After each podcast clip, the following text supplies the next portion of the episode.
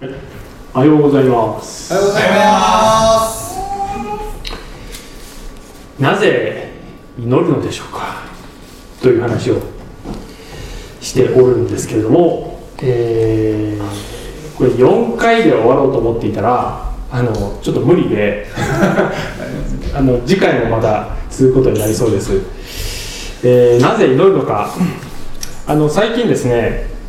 えーこういうノートが出てきまして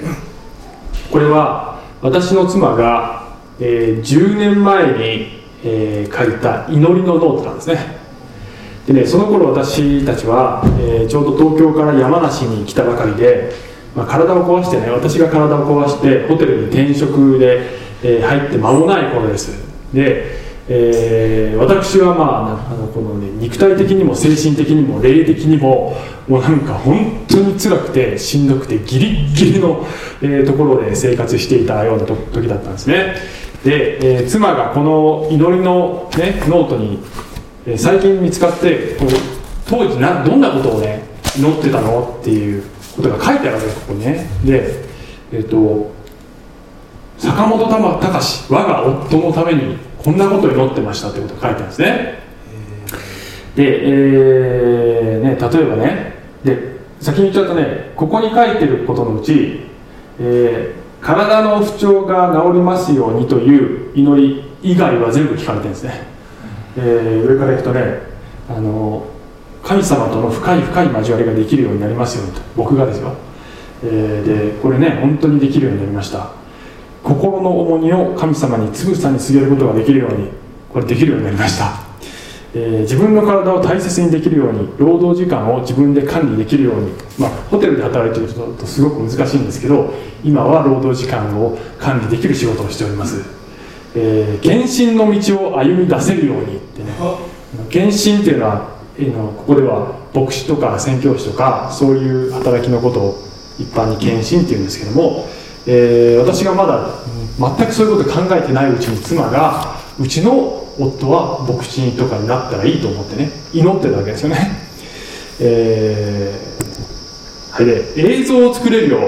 う賜物を生かせるよう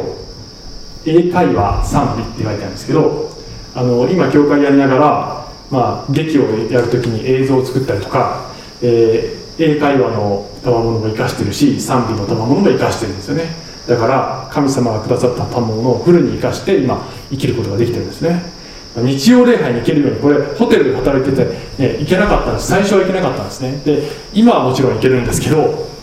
これは、えーホテルに働いていた2年目からもうこの祈りが聞かれて私上司にねクリスチャンだからあの日曜日は休ませてくださいって談判してそれでね日曜礼拝に行けるようになってたんですねもう、えーですからこれもこの祈りをした。しばらくして、えー叶えられたんですね、えー目と腰をはじめ肉体の傷んでるところ、えーこれはまだ神様に待たされております。心魂の傷んでるところの回復これはね本当に進んでいますね。心神様にたくさん癒してくださいました。エリック先生とカウンセリング。これ私が行っていた教会のあの先生ですけど、えーこの後でねカウンセリング始めるんですね私ね、えー友人ができるように多分ね H 君は僕の友達だと思うんで。あの友達できたできたできた。できたできた。できましたよ。えーで、えー何々との真の回復これちょっと個人名が入ってるので人間関係のことなんですけど、えー秘密ですけどね。でもうこれもあのある人との関係、まあ、ある人たちって言ったらいいあのある人たちとの関係が今は改善してるんですね、えーベルトを神様につけることができるようにこれどういう意味かって聞いたら、まあ、手綱を手綱をね人生の手綱を神様に委ねられるようにっていうことだったらしいんですけど、えーこれも、えーこの時に比べると本当にできるようになった、えー喜び満たされた日々を送れるように、まあね、今でも辛いこといろいろありますけどだけど本当にこの祈りをやっていた時と比べるともう今本当にたくさんの喜びがね生きることに喜びをね覚えることができるようになりました、えー今の私があるのは妻の祈りのおかげかよっていうね感じだっていうことが、えーこのノートを見て分かったんですよね、え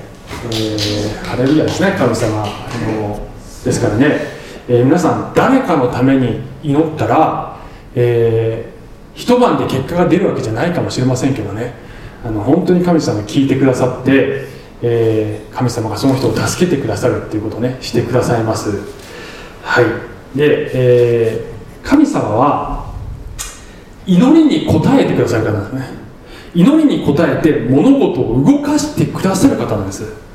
えー、状況に変化をもたらしてくださるのですよと聖書に書いてあるんですね。人間の力ではどうしようもないことでも神様が見てを動かして助けてくださるということがあるのですよ。なので今日の話のポイントは祈らないともったいないですって。もったいないですねこれはね、えー、人生という戦いを、えー、戦っていく上で最強の武器が与えられているのにそれを使わないと。ね。えー、もういくらでも資源が与えられるのにその金庫の鍵を持っているのにその鍵を使わない、えこれはもったいないというね話ですよ、えあなたにはそういう素晴らしいツールが祈りというツールが与えられているのにこれもう使わないと本当にもったいないんですよ。だから使ってくださいっていう話をしたいと思いますけども。さあ、えー、話ずっとね祈りを通して何を得られるのでしょうか？ということで、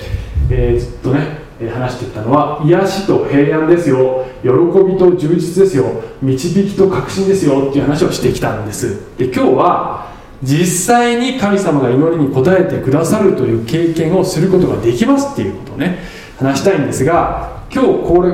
今日このポイントを全部話そうと思ったんですけどもあのちょっとできないということに気づいて2回に分けます。どう分けるかというと、えー、神様の答えがイエスの時。これが今日ですね、えー、そして神様の答えがノーであったりウェイトの時だったり。というところ、えー、次回話したいと思ってます、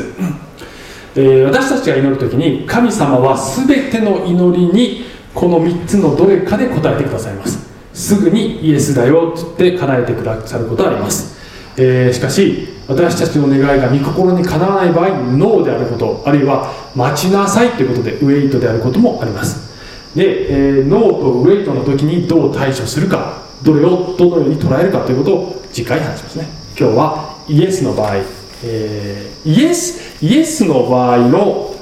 祈りね話していきたいと思いますが、えー、ヨハネによる福音書15章の冒頭にイエス様が、えー、これはですねあのイエス様十字架にかかるちょっと前に、えー、直前に弟子たちに語ったことなんですけれども私はブドウの木であなた方は枝ですという話をするんですね。で、まあ、本当はですねこの15章の最初のあの下りを全部、えー、きちんと説明できたらいいんですがちょっと今日は祈りというテーマに絞る絞りたいので5節と7節と8節だけを読みますね。私はブドウの木であなた方は枝ですってイエスさんおっしゃったんです。人が私にとどまり私もその人の中にとどまっているならそういう人は多くの実を結びます。私を離れてはあなた方は何もすることができないからですですね、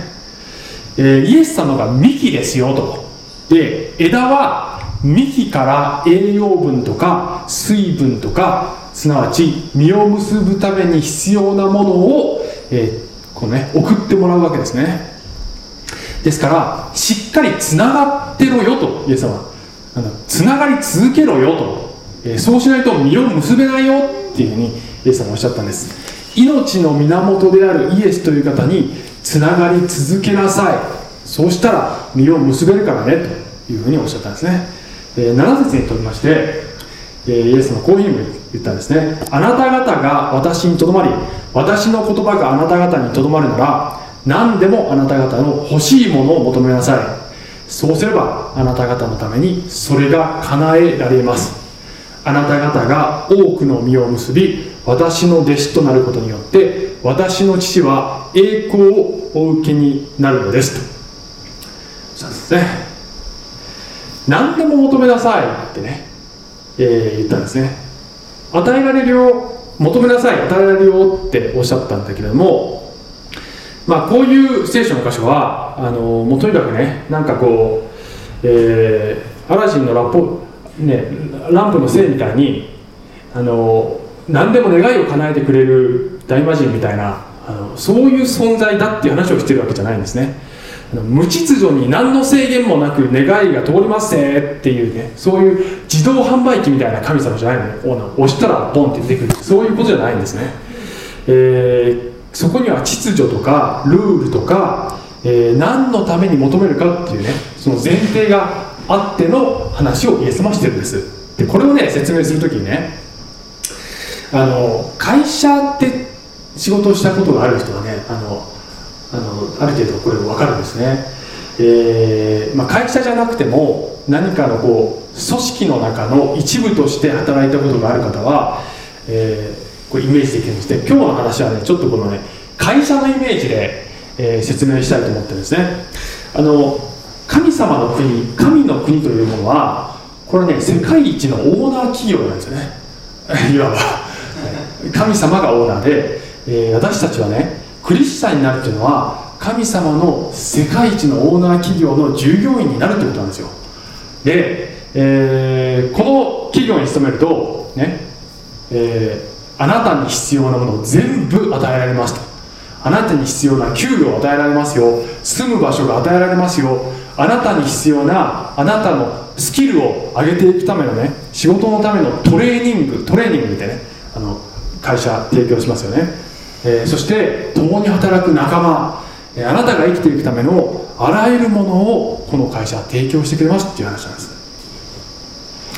で、えー、会社で何かねある仕事をしようとすると必ずそこにねあの会社は投資をしなきゃいけないですね。例えばあなたがね、えー、会社の従業員でこういうプロジェクトを立ち上げたいって提案したらそこに予算を割り当てなきゃいけないでしょ。えー、分かりやすく言うとですね私あのホテルで2年間働いてましたね。で、えー、最初に入った時にとりあえず何か提案しようかなと思ってね、えー、あのウェルカムドリンクをしましょうよって言ったんですね。あのホテルでそういうとこねそういうことやってるとこあるでしょ。お客さん来てロビーに来たらさっと何かあの飲み物が飲めるようになってるっていうね。で私がホテルに入った時そういうものがなかったんだね。あの私のホテルが。で、えーまあ、特別奇抜なアイデアじゃないけれどもあのウェルカムドリンクのサービスあのやってみたいですっていうふうに私提案したわけです。で、えー、まあ八ヶ岳のねあの独特の香りを放つ八ヶ岳野草茶っていうのをまあいろいろ議論の末にそれを出そうっていうことになったわけですね。でそしたら私の提案する時にどうするかというと、えー、野草茶を仕入れるためのこのねあの予算を割り当ててくださいってお願いするわけですよ。でしょ、えー、どれぐらいのお金がかかるか。あるいはそれを飲むためのコップどれぐらいかかるか。えー、捨てる時にゴミ箱も設置しなきゃいけないよねと。あるいはそのお茶をどうやって作るかっていうとレストランの厨房でね朝早くに煮出してもらって作っといてもらうわけです。だからそれをやるためのその人的な資源をね、えー、ちゃんと提供してください。じゃあそれを作ってもらったら誰がロビーにあの持っておりるのかとか最後一日が終わったら誰が片付けるのかとか、まあ、そういったことを全部こう計画するわけですね。単なるお茶出すだけなんだけど結構いろいろね考えなきゃいけないことがあるわけですね。つまりあのこういう仕事やりたいですって言ったら会社はあのそのために人物金スペースだったりあのそういったものをあの与えなきゃいけないわけですその人にね。そうでしょ？ね、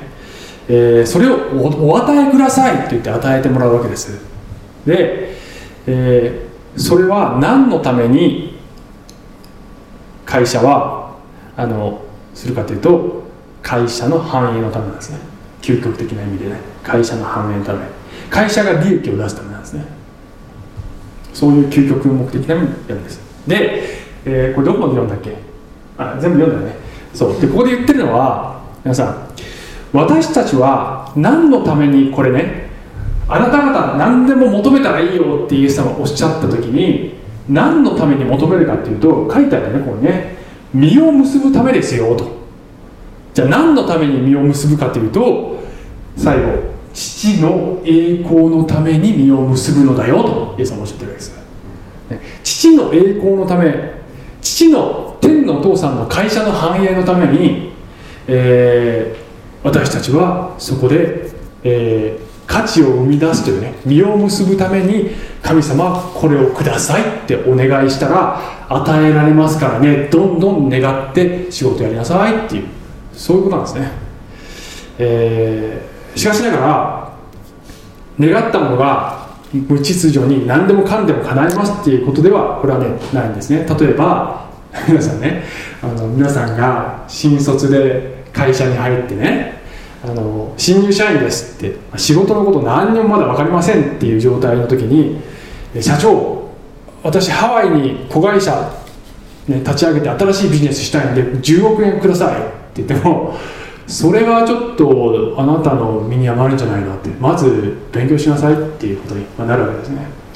で、えー、私たちが神様に何かを願った時に神様はどんなものでも与えることができますよだけどあなたに必要なものが何でも与えられますということなんですね。あなたの身に合ったものあの必要あなたが扱うことができないほどものを与えても、えー、それはあなたのためになりませんということなんです。だから答えがノーの時だったりウェイトの時だったりそういうことがあるっていうことなんです。あなたの成長度合いあるいはあなたの力量あなたの適性あなたの仕事の性質、えー、そういったものに適切なものあった適切なものが何でも与えられますよってイエス様おっしゃってるわけですね。ここまでいいかな、ね、はい。では、えー、具体的に私たちはどのように祈り求めていくのかどのような祈りが神様に、えー、応えられるのかということを話すために5つ、ね、大切なポイント、ね、答えられる祈りの5つのポイントをざーっと話していきますからね、はい、まず第一に何が大切か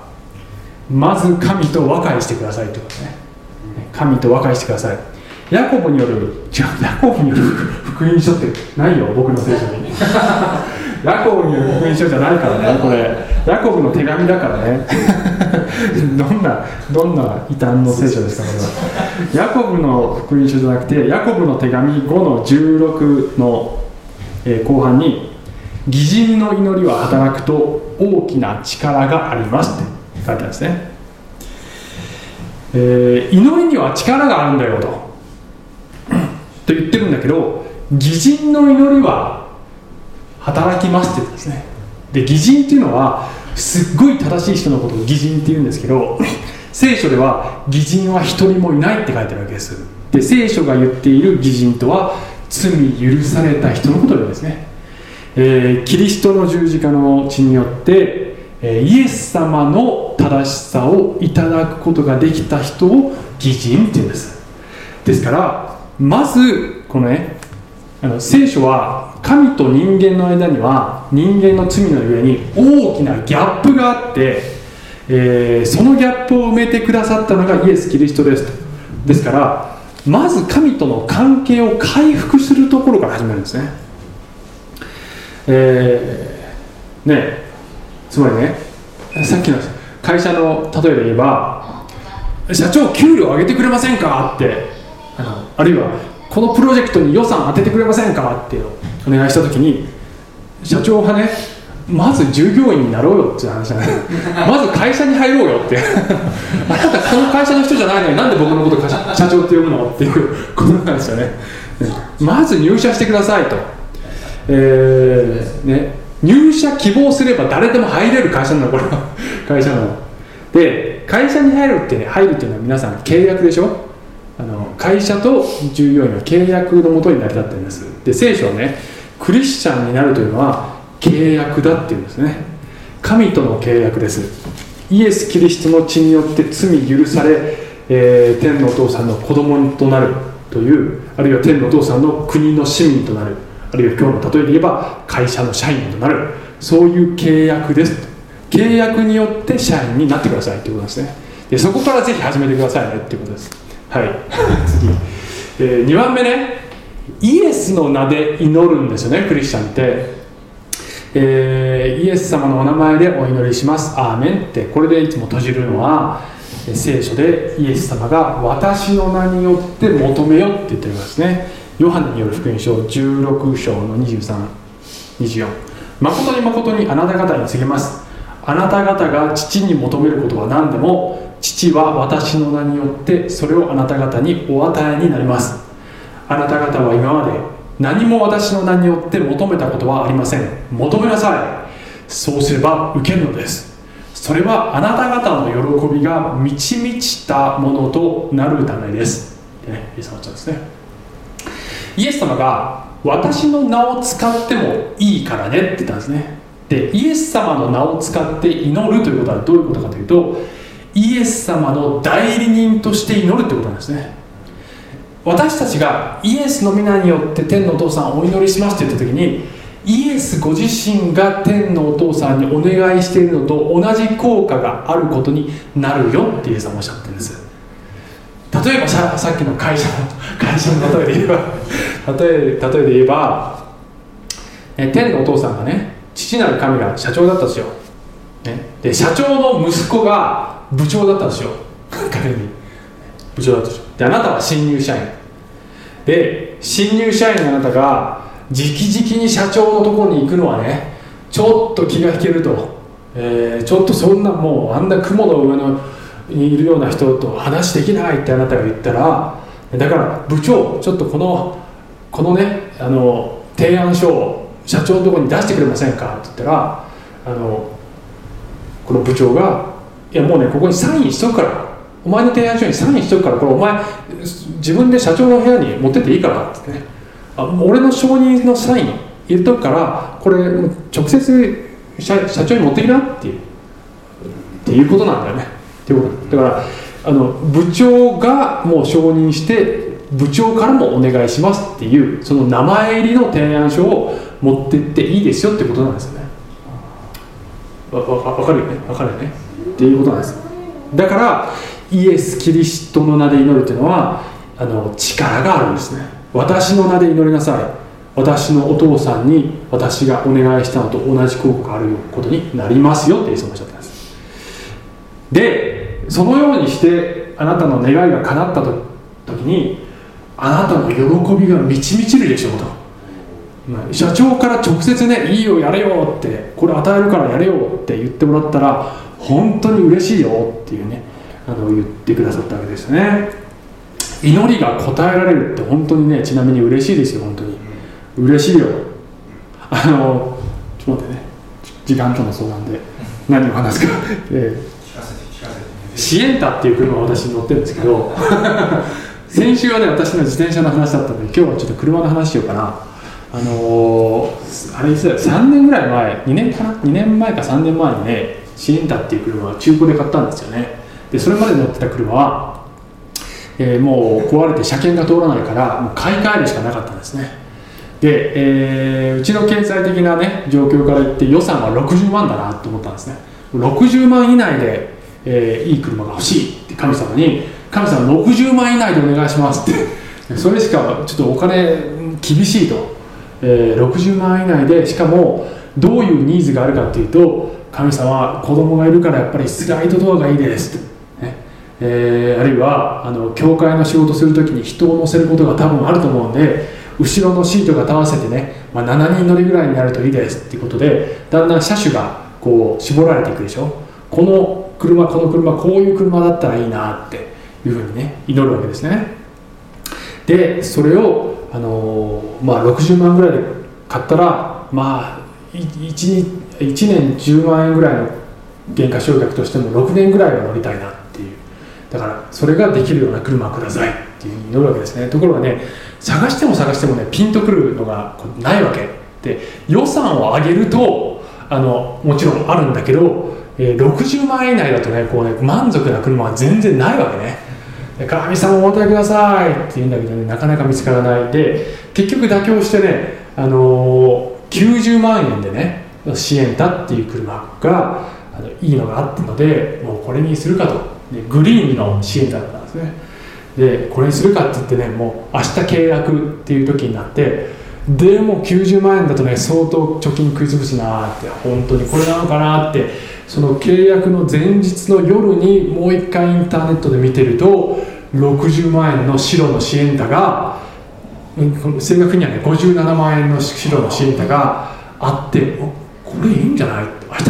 急遽見に行こうよ契約の前にちょっとこれだけ見に行こうって見に行ったらこれすごい素晴らしいコンディションの車でもうまさにこれが求めてたなってことで57万円で買ったわけね。でその時にねあの確かに神様ねこれ祈りに応え応えてくれたっていう実感がものすごいあるわけ。だからねいい車が与えられたっていうこと以上に神は祈りに応えてくれる方なのだというその体験そのものが嬉しいっていうそういう感じになるわけですね。喜びが満ち溢れるんでありますね。はい。次に行きましょう。はい。3番目。御心に沿って祈るんだね。御心に沿って祈るんです。ヤコブまたヤコブによる福音書って書いてるこれ。ヤコブの手紙の4度3には、えー、願っても受け入れられないのは受け入れられないのは自分の快楽のために使おうとして悪い動機で願うからですと。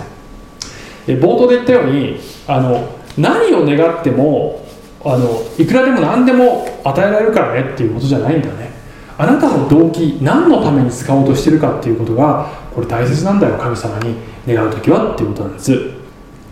えー、ね何のために願うかと。例えばさっきの会社の会社の例で言うと、えー、皆さんがねあの社員同士の交流を深めたいからあのクリスマスパーティーを企画したいんですけどもあの会社から補助金出してくださいって、まあ、申請するとするじゃないですか、ね、あの私がドイツに転勤で行ってた時はねドイツの会社って本当に派手やること派手で毎年ね派手なクリスマスパーティーを全社挙げてね開くんですよね。どっか借り切ってね豪華な食事食べてダンスパーティーするんですね。社員がね。で社員は、ね、お金払う必要ないんですね。でもだから本当に食べて飲んで騒いでっていうことをするわけですでなんで会社がねそういうことをするかっていうとこれ事前事業でやってるんじゃないですね。これはもちろん社員を大切にするためにそういうことをするわけですね。社員に喜んでほしくてこの会社に勤めててよかったな楽しいなって思ってもらうことが最終的に会社の利益になるって分かってるからそうするんですね、えー、するんです。だけどねもしあなたが、えー、そういう最終的に会社の利益になることだったらもちろん会社はお金出すんだけど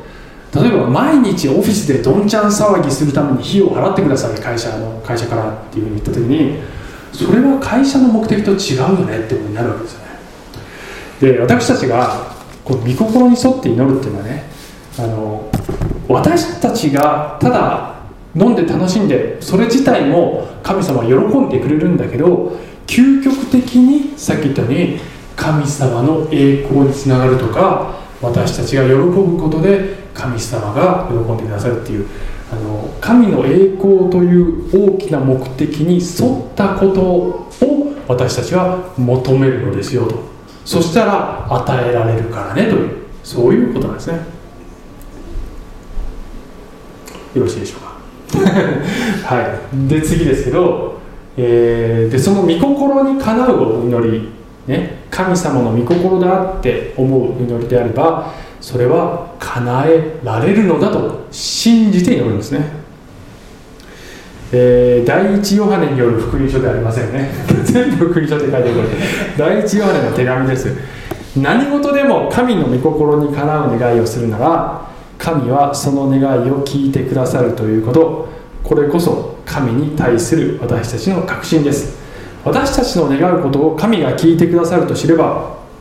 神に願ったそのことはすでに叶えられたと知るのです。御心にかなう願いは必ず叶えられるということなんですね、えー、私たちが願う祈りはこれが御心にかなったことでしょうかどうでしょうかってこれねよくわからないことはいろいろありますね。だから神様の答えが来るまでわからない御心かどうかってことがあります。だけど祈る内容によってはね聖書に照らせばこの祈りは間違いなく御心だって分かっているそういう祈りもあるわけですよ。どうですかね？どんなのがあるかな？なんかこれちょっとディスカディスカッションしてみたいぐらいですけどね。例えば私の仕事で言えばね皆さんあの私のこの牧師っていう仕事で言えば私ね実は毎週のように祈りが叶えられたんですね。私が必ず毎週祈る祈り。神様次の日曜日に語るメッセージくださいっていうもうね日曜日ここに立ってね何語ったらいいかねちょっと現段階で分かりませんって。これ祈ってるの大体ねあの毎週金曜か土曜日だったりするんだけどちょちょっとまだ全然何を話喋ったらいいか分かりませんって。何喋ったらいいんですか神様これ仕事ちゃんと僕にさせてくださいって、ね、祈るんですね。でねあの私が牧師になる前やっぱ心配だったことはねなんか毎週毎週新しい話するってそんなことできんのかなってね。これ持って1年かっていうぐらい思ってたんです本当にそんなことできんのかな一応今4年半ぐらい経ってますけど一応ちゃんとできてるんですね。もちろん私の人間としての語り手としてのこのスキルが未熟でうまく伝えられないっていうことはいろいろあるんですけどこれねいつも修行中なんですけどね。だけど語るべき内容そのものはちゃんと神様あのその時に与えてくれるんだなって。要するに4年半で分かったことはね神様はこのメッセージを聞く全ての人、まあ、ここにいる人もまたインターネットでもね聞いてくださる方がいるんですね。このメッセージを聞くことになる全ての人に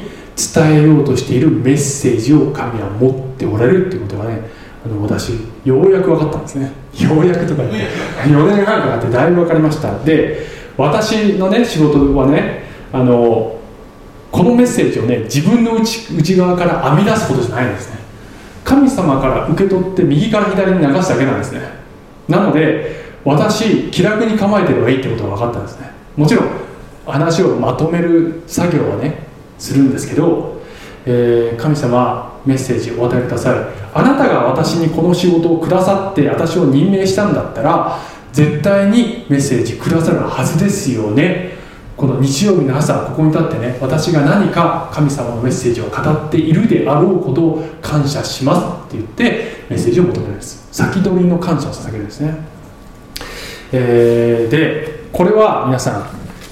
牧師の仕事だけじゃないんですね。牧師とか宣教師の仕事だけが神から与えられた仕事ではないんですよ、えー、私たちは皆神から与えられた仕事をねそれが聖書に反してるような仕事でなければみんな持ってるんです。会社の仕事もそうだしあるいは主婦の人は子育てという大切な大切な仕事。あるいは人間関係の中で果たす役割いろんな役割を神様から与えられてるんですね。あなたに任命されあなたが任命されている仕事っていうのがあるんです。であなた神様あなたがこの仕事をくださったんであればそれをする力それをする知恵それをするあらゆる助けあなたは与えてくださいますよね。今日も助けてくださいますよね神様。この祈り御心にかなってますよね。ありがとうございます。助けてくださることを信じますって言っていいわけです、ね、そういうふうに祈って一日を始めたらいいんじゃないでしょうか。ぜひねあの今日もねあのめぐみさんのコンサートありますけどこの働き神様から与えられた仕事をちゃんとしてする力力が与えられますよね。神様ありがとうございますって祈ってくださいね。はい。すいません。振っちゃいましたけどね。そういうふうに私たちは先取りの感謝を捧げる祈りを捧げていこうではありませんか。さあさあさあそして、えー、5つ目なんですけどね。このポイントは、えー、来週もう少し詳しく話したいと思ってるんですが今日はさらっとねあの継続して祈ることが大切だよっていつもおっしゃってるんです、えー、ルカによる福音書11章の9節では私はあなた方に言います、ね。えー、イエス様の言葉ですよ。そう、えー、求めなさい。そうすれば与えられます。探しなさい。そうすれば見つかります。叩きなさい。そうすれば開かれます。っていうことですね。でこのね求めなさい。捧げ探しなさい。叩きなさい。っていう言葉は求め続けなさい。探し続けなさい。叩き続けなさい。っていうねそういう意味合いなんですね,、えーね、しつこく祈れって言ってですね。しつこく祈れって。けれどもこれはあの先ほどからずっと言ってるように神様フェラーリくださいフェラーリくださいフェラーリくださいって100回言い続ければ与えられるよっていうことじゃないんだよねこれね。そういうことじゃないんだよね。違うんだよ。残念ながら。残念。残念ってことはないよ。ある人にとっては残念ながらかもしれないけど本当の意味ではこれは残念じゃないね。これどういう話の流れでイエス様はこの言葉を言ったかというとイエス様例え話をするんですね。あの隣の家に行ってパンを分けてくださいって人が言った時にあのなかなか分けてくれなくても、まあ、しつこく叩き続けたらねもううんざりして分けてくれるでしょ？同じように人間でもそうなんだから天のお父さんはあの叩き続けたらね、あの分けてくれるよ分けてあの与えてくれるよってそういう話をしてるんです。そのその流れでイエス様このことを言ったんですね。でこのねイエス様の例え話のパンを分けてよって隣の家に叩く人は何のために分けてほしいのかというと旅人旅人が来てその人をももてなすためのパンがないんです。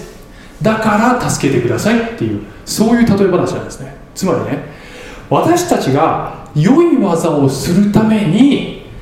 これが必要です神様って祈って求めた時にその良い技をするためにねあるいは神様の御国のための仕事をするために私たちがそういう役割を人生で果たすために求めていく時に求め続けていく時に神様は、ね、時間がかかっても与えてくれるよというそういう話ですそういうことです。ですから私たちは神様は私たちねもっと良い技したいですと。もっと神様の喜ばれるような生き方がしたいです。そのためにどうぞ私に必要なあらゆるものあらゆる力あらゆる助け与えてください。と祈っていこうじゃないですか。さあ最後にですね、えー、最後にあのー、ね必ず聞かれる祈りっていうのはあの御心にかなった祈りをすると聞かれますっていう話をしましたけどもあの聖書の中でこれは御心にかなった祈りだってはっきり分かることね。いろいろありますけど最後に一つ紹介したいと思いますね、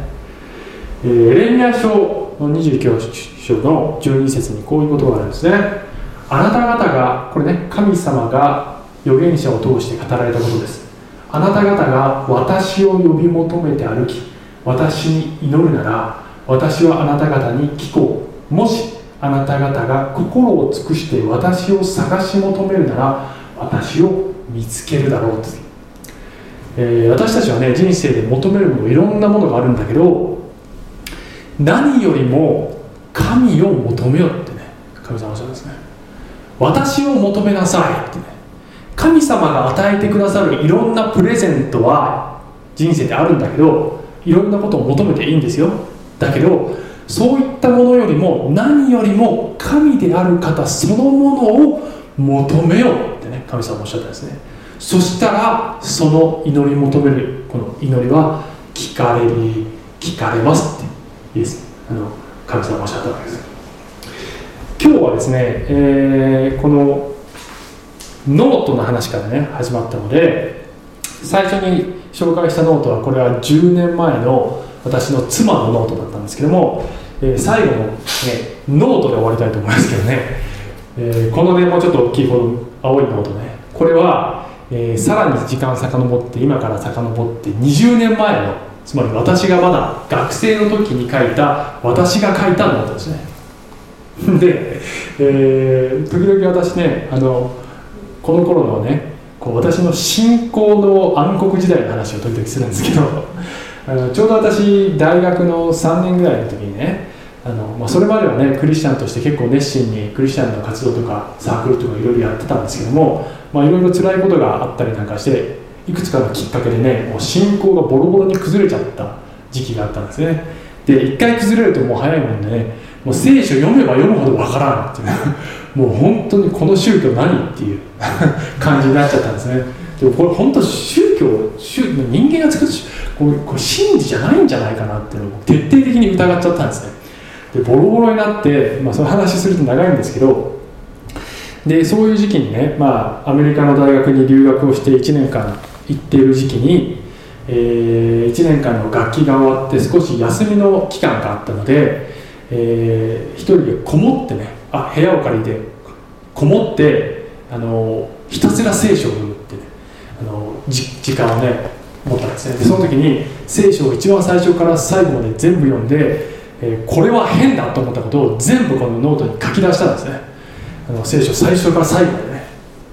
で,、えーこのノートね本当 20, 20年後の今見てもここいつ鋭いなって思うような ちょっとね厳しい質問がいっぱい書いてあってねこれ難しいよこの質問っていろいろあるんですけどね。でも本当にあの自分の苦悩とかも全部ここにね綴ってるんですね。で,、えーでね私の祈りは神のことがわからない。本当に真理かどうかわからない。真理であるならば神様それを分かるようにしてくださいって。ね祈ったんですね。本当に僕は真理が知りたい。何もいりません。人生で何もいらない。何もかも取り去られていいから何が真理かということだけ分かれば僕はいいっていうね祈ったんですね。健康が取り去られてもいいっていう祈ったんですね。そのねあの何年か後に健康を失うんだけどね。あの何もかも失ってもいいから神様のことが真理が分かるようになりたいって祈ったんですね。えーでそのトンネルは、まあ、長かったですが、まあ、約10年間ねトンネルの中くぐりましたね、えーでね病気になって散々な目にあって、えー10年後ぐらいにやっぱ本当に神様は真理聖書は真理っていう結論に、ね、行き着くんですけど、まあ、苦しかったんですけどね。だけど神を求める祈りが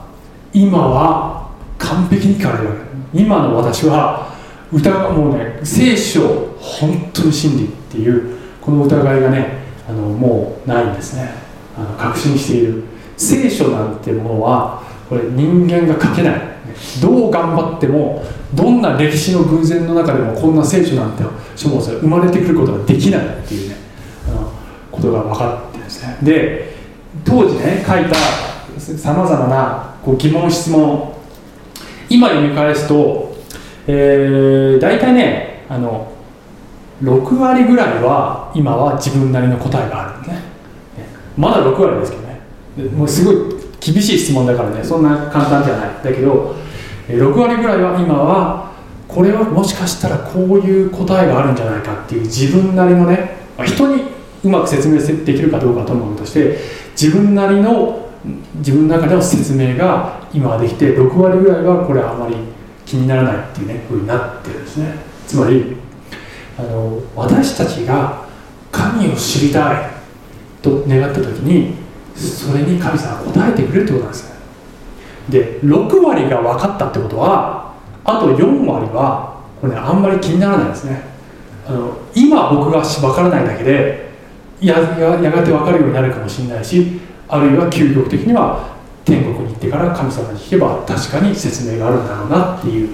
ふうに思えるのであの分からないことが信じない理由にならなくなっちゃったんですね。なので今私はあの神様を信じている。イエス・キリストが信じたと信じている自分がいるっていうそのことがもう奇跡なんですね。これが祈りの答えなんです。ですから皆さんあのもうクリスチャンの方はねぜひ、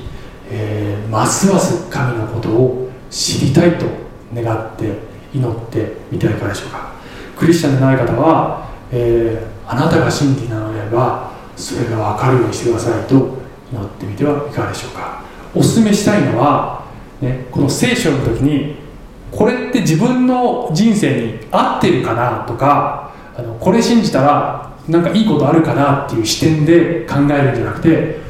これが本当に真理なのか真実なのかどうかという視点でお求めになることをお勧めしたいと思いますね、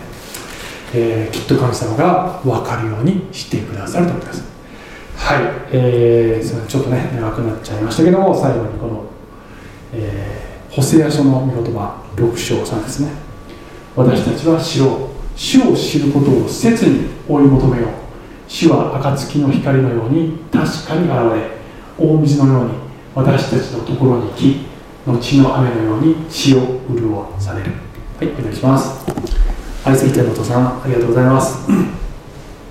あなたは誠に祈りに応えてくださって、えーこんなちっぽけなものの祈りに応えてくださってさまざまな変革を私たちの人生や私たちの周りにもたらしてくださるというこの驚くべき約束をありがとうございます。私たちが与えられているこの祈りという道具を存分に使って生きることができますようにイエス様の名前によってお願いします。アー。メン